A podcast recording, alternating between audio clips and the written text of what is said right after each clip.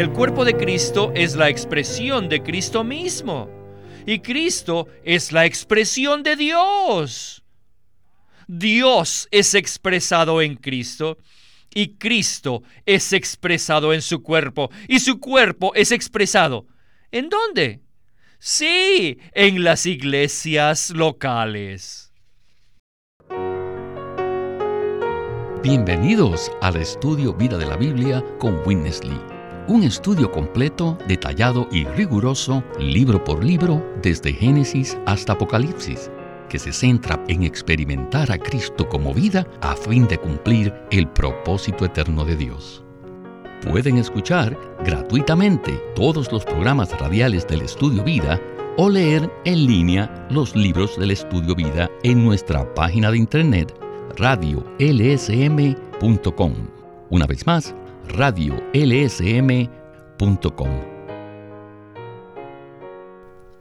El programa de hoy trata con un tema maravilloso. El mismo está relacionado en cómo Dios cumple su meta tan elevada. Y hemos invitado a Sterling Bayasi para cooperar con los comentarios. Sterling, es un gusto tenerlo de nuevo con nosotros. Gracias. Agradezco mucho la oportunidad de poder compartir con todos ustedes. Hoy abordaremos un tema bien conocido, el cual es cómo de los pecadores Dios hace hijos.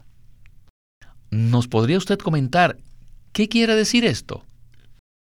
Espero que en nuestro estudio de Romanos esto quede muy claro. Dios toma pecadores y los está haciendo sus hijos. Quisiera explicar primero lo que esto no significa.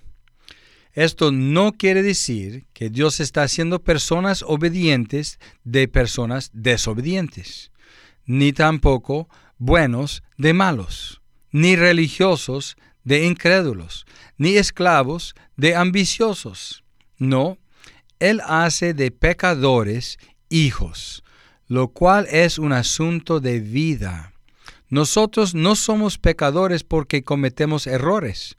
De hecho, somos constituidos pecadores porque nacimos en pecado. Cometemos pecados porque estamos constituidos de la naturaleza pecaminosa.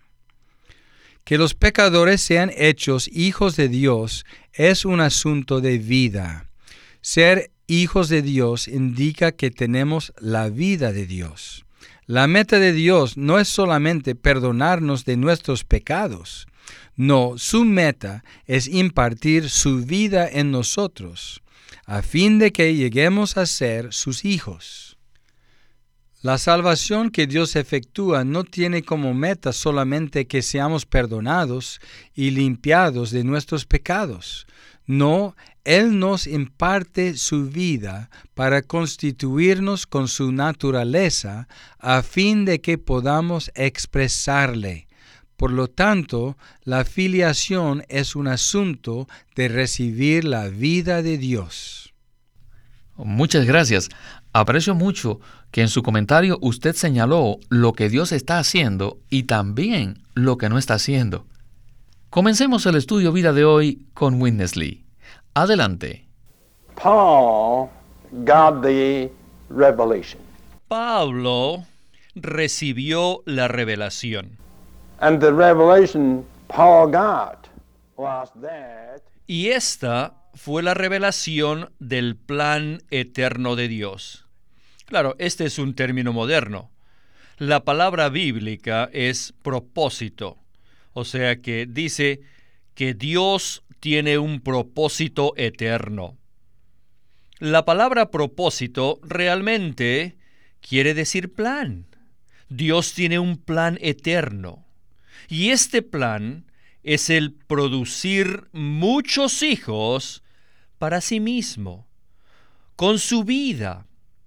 En otras palabras, Dios produce hijos consigo mismo como la vida de ellos.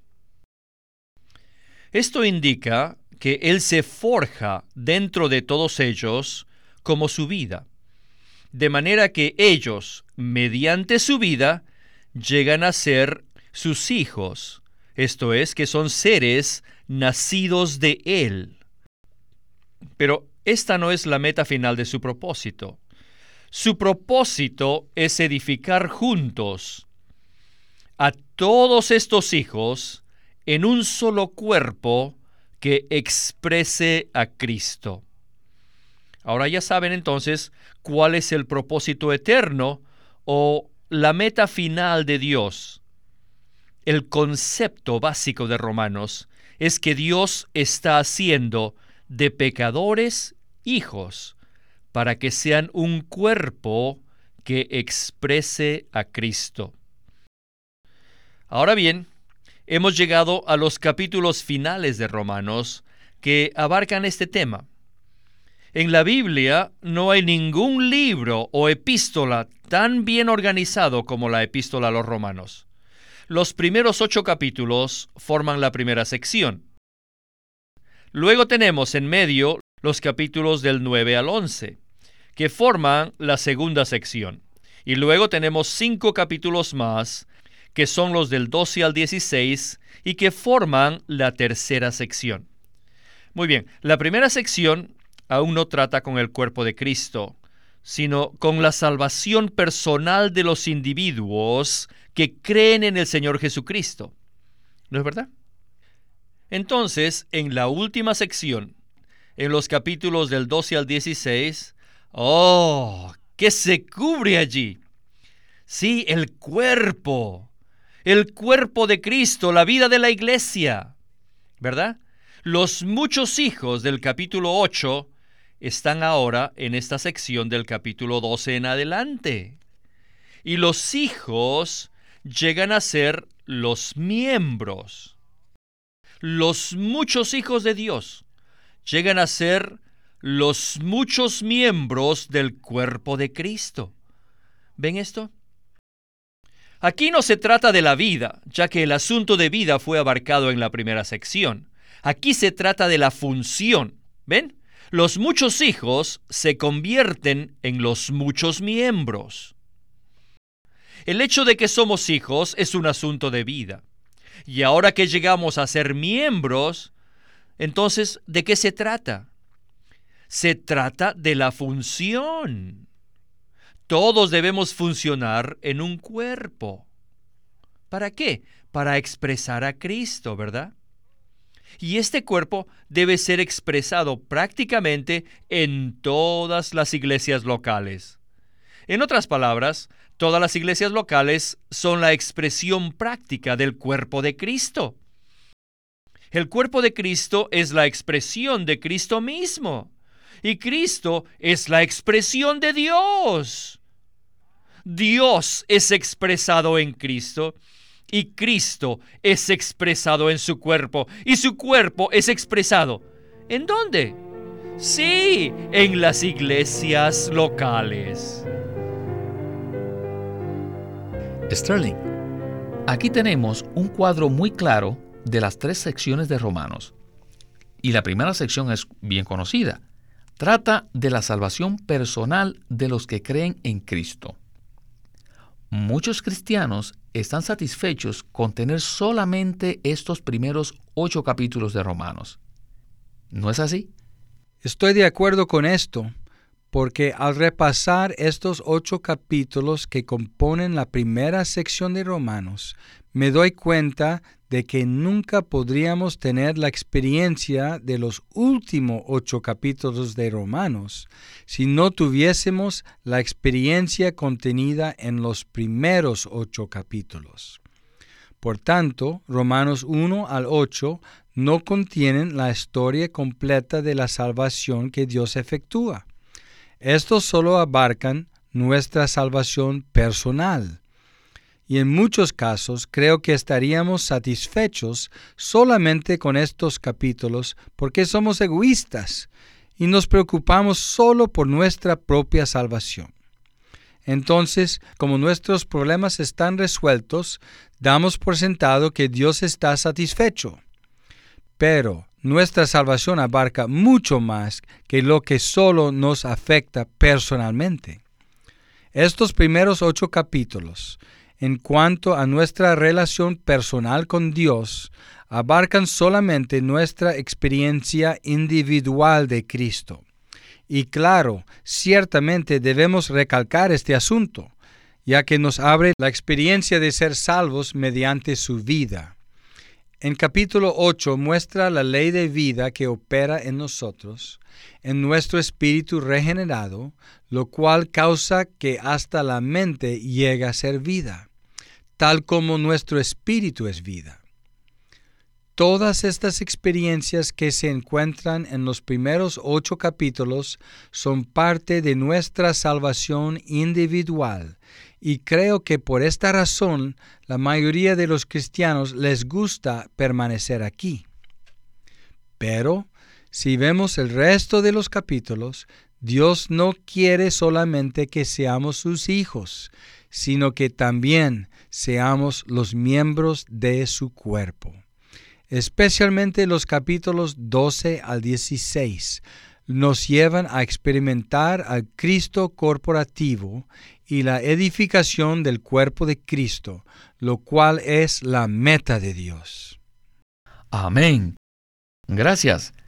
Continuemos con Winnesley para ver la primera sección acerca de nuestra experiencia personal con Cristo.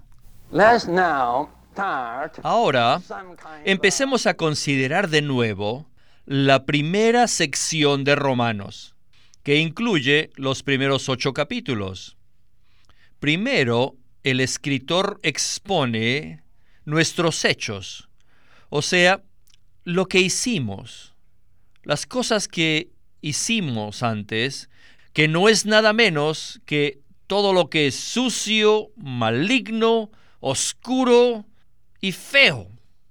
No tengo las palabras para expresar todo lo que el apóstol Pablo expone aquí. Él no habla de nuestra persona todavía, sino de nuestras acciones. Y luego, desde el capítulo 5, versículo 12, el escritor expone lo que somos.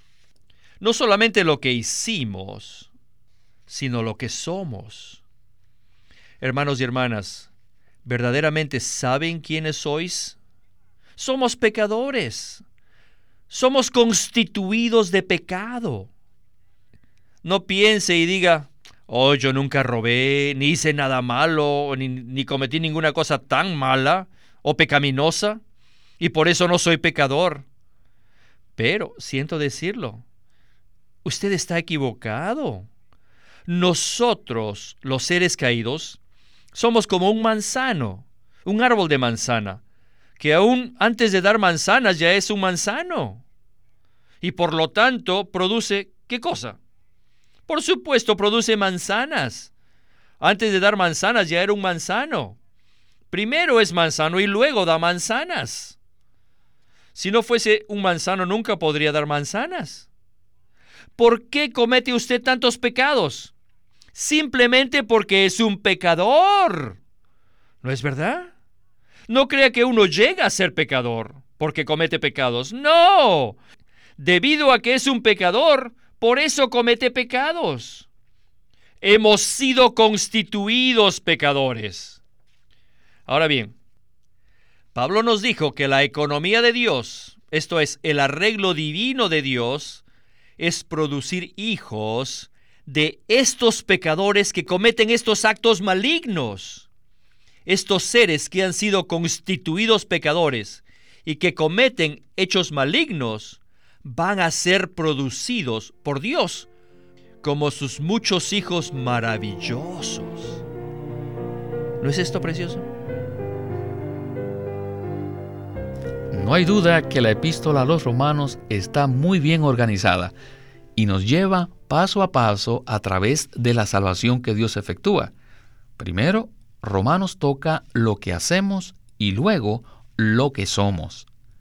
¿Cuál es la diferencia entre los pecados, o sea, nuestras acciones o hechos, y el pecado, de lo cual estamos constituidos? Somos constituidos pecadores debido a que en la caída de Adán fuimos constituidos de pecado y por tanto cometemos pecados. Por ejemplo, el manzano produce únicamente manzanas y ninguna otra cosa. De igual manera nosotros, siendo pecadores, producimos hechos, acciones pecaminosos. Quisiera hacerle una pregunta a todo el que nos escucha. ¿Qué hizo anoche? Su respuesta reflejará los pecados que haya cometido, por los cuales queda manifiesta su verdadera condición. La palabra expone sus hechos. Lo que hemos hecho es sucio, detestable, maligno y oscuro. Así es como Dios toma el primer paso para traernos a sí mismo. Él nos muestra que nuestra conducta, nuestras acciones y lo que hacemos es contra Dios y es pecaminoso, por la razón que estamos constituidos de pecado. Como el pecado entró en el mundo por medio de un hombre, y por medio del pecado la muerte. Y así la muerte pasó a todos los hombres, por cuanto todos pecaron. Por eso necesitamos no solo que nuestros pecados sean perdonados, sino que también necesitamos otra vida, la vida eterna, la vida de Dios. Muy bien. Así que necesitamos el perdón para lo que hemos hecho a causa de nuestra conducta, pero también necesitamos otra vida para reemplazar lo que somos. Gloria al Señor. Continuemos con Winnesley para oír la conclusión del estudio vida de hoy. Por favor, dígame, ¿cómo puede Dios hacer hijos de este tipo de gente que hasta dan lástima? Ajá. Bueno, es por medio de tres cosas. Y creo que ya la han captado, ¿verdad? Número uno es la justicia de Dios. Número dos, la santidad de Dios. Y número tres, la gloria de Dios. En Romanos Pablo nos dijo claramente que Dios ya ha puesto su justicia sobre nosotros.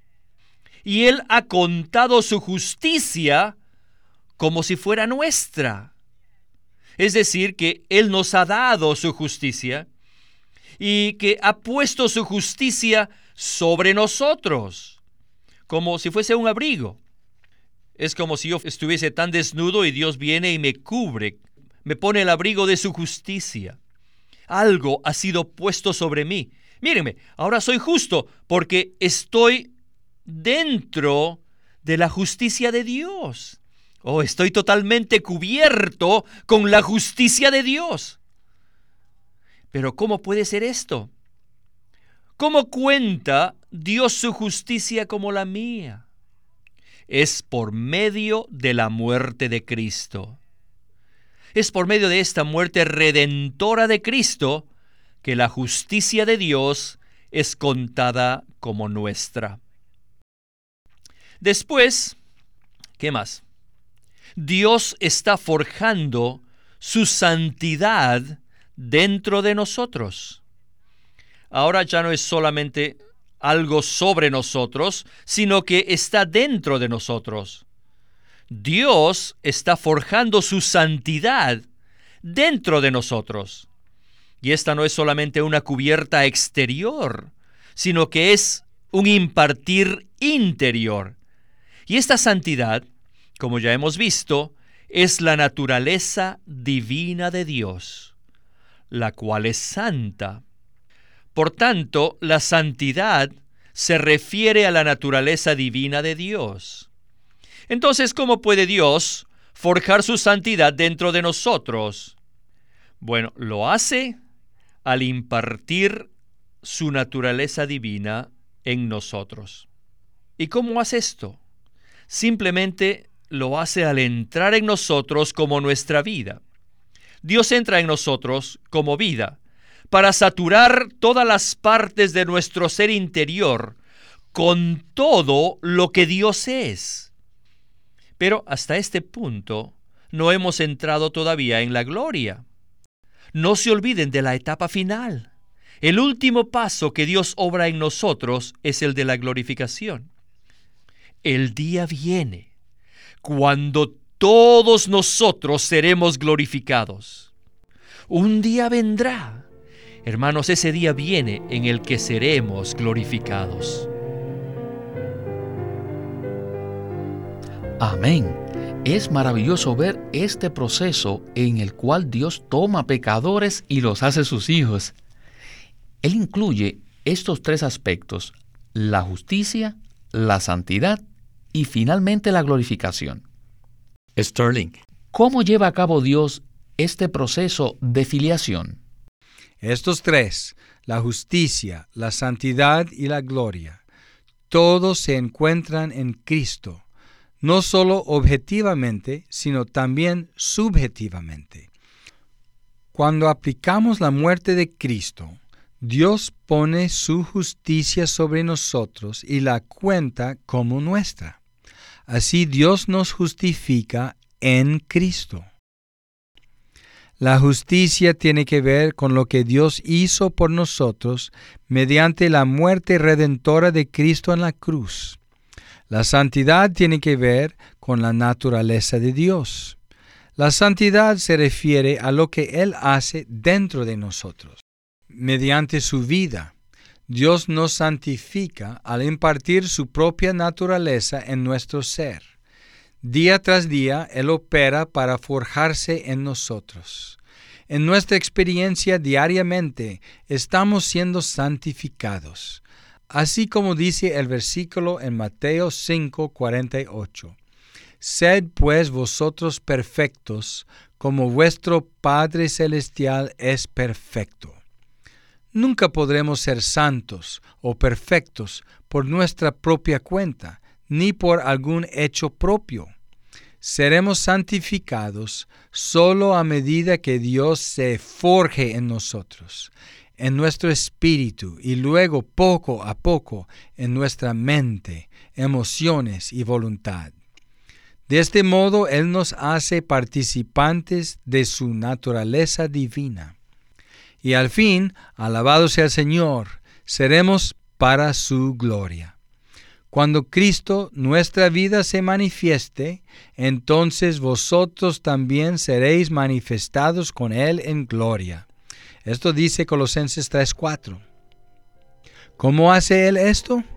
Al impartirse en nosotros poco a poco hasta el punto de transformarnos y hacernos igual a Él en su expresión.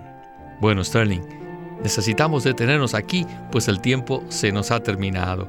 Esperamos que muy pronto nos acompañe nuevamente. De nuevo, es un gran placer estar con ustedes en el estudio vida de la Biblia.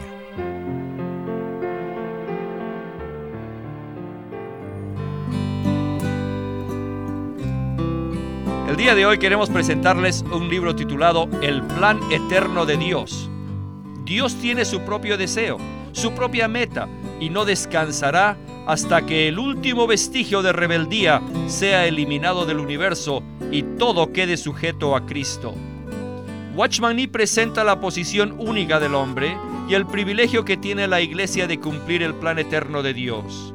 En estos breves mensajes llenos de luz, este autor nos muestra cómo Dios decidió actuar por medio del hombre y de la iglesia para llevar a cabo su deseo eterno de reunir todas las cosas en Cristo.